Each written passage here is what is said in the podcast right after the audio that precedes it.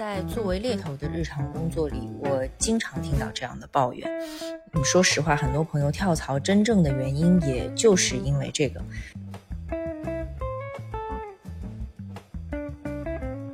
别人照着这个填上数据交上去都没什么问题，就你交上去的时候呢，老板会说：“哎，你怎么千篇一律的就交上来了？你怎么不改进一下呀？”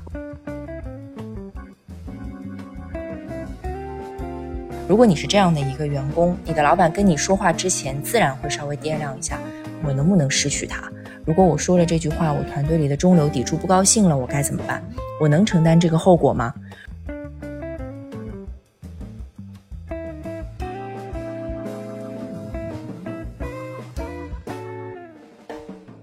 透过多元观点探寻职场本质。大家好，我是陆小丧。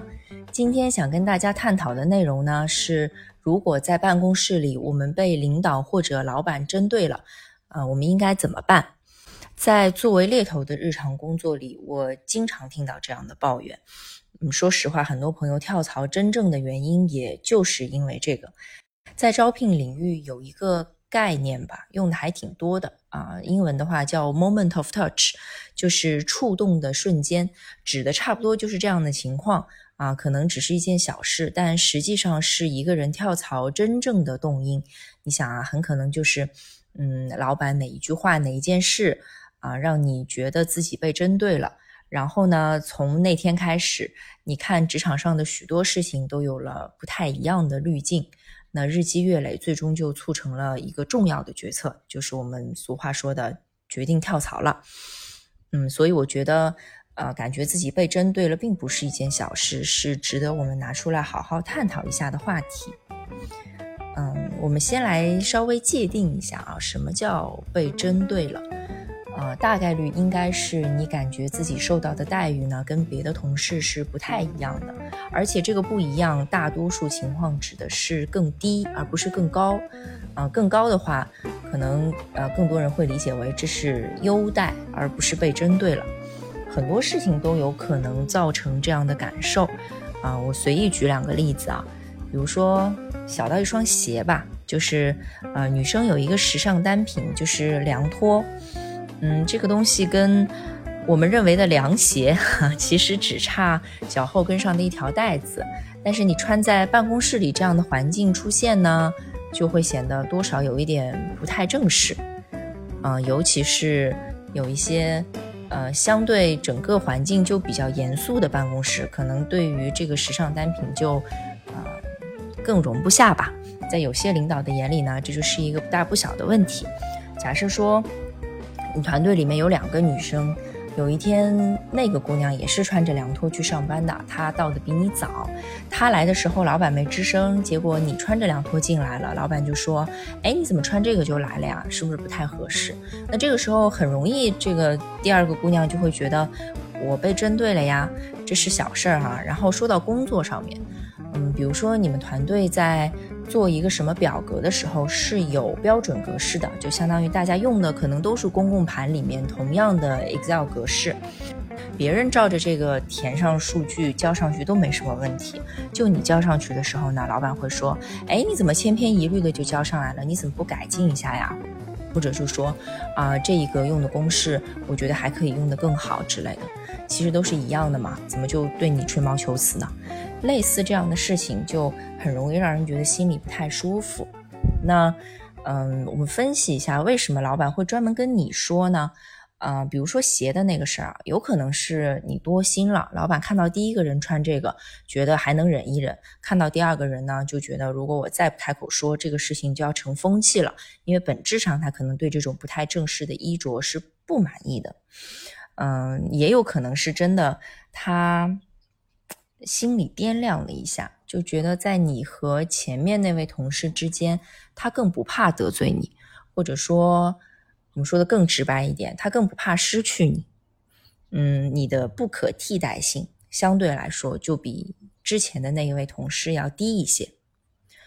啊，说到不可替代性，这是职场上面特别关键的一个点。我就想起了我有一个咨询公司的朋友给我举的真实事例。他们公司呢有这样一个明确成文的规定，就是从某一个级别开始往上，所有的大老板们每年都必须强制的休一个星期的假。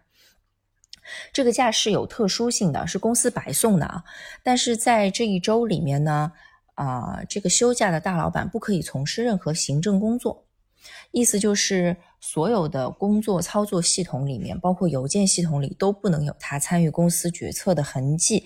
他不能回邮件，也不能在系统里面批什么东西。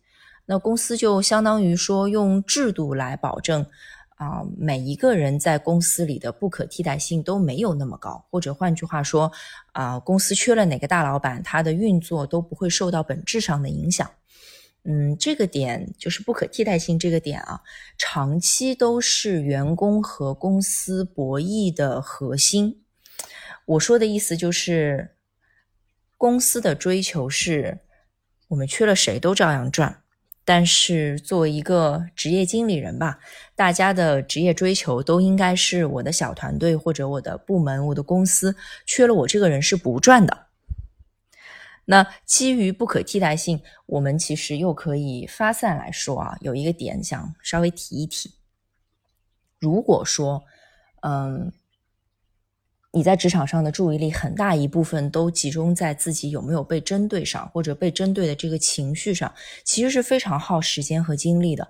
我们不说这个事儿跟工作能力有没有关系，或者有多大关系啊，至少说在职场上，你安全感的来源不是工作能力，而是人和人之间的关系。这个就牵涉到心理学上的一个概念。人在更高层次的需求上受挫的话，他就会退行，后退的退，会退行到自己更熟悉的领域去。比如说关系，关系是我们与生俱来要学习的第一个事情，是我们从原生环境里带来的，本来就非常擅长的东西。那在工作环境里面，按道理我们的安全感应该逐步的迁移到工作本身上面去。如果说在情绪、在关系上，你感觉它非常的耗费你的时间和精力，我个人觉得这是一个警钟，嗯，是需要警惕的事情，要不断的提醒自己，我工作上的天平怎么是这样的？是不是有哪里不太对劲？啊，这是一个需要被处理的问题，不应该是一个被放任的趋势。然后说到。我们如何建立不可替代性？本身实操层面上的做法，啊，我觉得有一句老话放在这里可能特别合适，就是啊，人无我有，人有我精。我是这个意思啊。就比如说你的团队呢，现在接了一个新的项目，这个项目之前从来没有人做过，然后需要团队里有一个人站出来去学习其他人都不会的技能。那每当有这样的机会，我个人的建议是，你要不计代价的去抢，然后啊扑上去抓住这个机会。你可想而知，如果说有一件事情只有你学了，只有你会，或者说只有你在某一类项目上面有成功的经验，那你在老板眼里就是不可替代的啊。他可能说什么话之前都得稍微掂量一下，我能不能失去这个人。对吧？这才是从根本上解决了你可能会被针对的这种情绪上的困扰。然后“人有我精”是什么意思呢？就是假设有一件事情啊，团队里的每一个同事都在做，包括你在内，那你就要刻意的去追求一个前所未有的好结果。比如说有一类事情，大家做的时候，目前认知里的最好结果就是不出错。那这个时候呢，啊，你就要去追求把这件事情做到，可能别的部门的老板以后看见你老板都会，啊，纷纷跑过来说某某某做的项目真是特别好啊，从来没想过这个事儿还能做到这种程度。嗯，可能一天两天很难达成，有些事情也是啊，有一定的规矩在那儿的。你如果想要一个出格的好结果，你需要付出加倍的努力，这个我都理解。职场上普遍的状况也确实是这样，但是。啊，最终在职场上成功的树立了不可替代性，并且啊成为既得利益者的那一小波人呢，啊基本上都是非常年轻的时候就已经下定决心，打算做一个长期主义者的那一类人。我指的长期主义者，就是可能啊你加倍努力的去做一件事情，你。不确定说做了会不会升职加薪，甚至说可能会有一点啊短期内吧吃力不讨好的意思，但是你依然愿意去做，而且不是一天两天就撤回来哦，是哪怕没有结果也持之以恒的去做。嗯，这一类人最终在职场上才能避开那百分之九十碌碌无为的可能性，然后通过自己的拼搏碰到那百分之十步步高升的可能性。嗯，这个职场其实我觉得这算是比较本质的东西。就是不要太计较，说我今天做了这个事儿，明天能不能有结果？更多的去想，我今天做的这个事儿，十年后会给我带来什么样的影响？啊，一个人如果注意力都在这儿，然后眼光非常长远的话，其实隐约的他在这个团队里面就会变得不一样。一个人的呃气质、言行举止都会因为他的眼光而产生不一样的变化。那我们绕回到。呃，针对这个事情上，如果你是这样的一个员工，你的老板跟你说话之前，自然会稍微掂量一下，我能不能失去他？如果我说了这句话，我团队里的中流砥柱不高兴了，我该怎么办？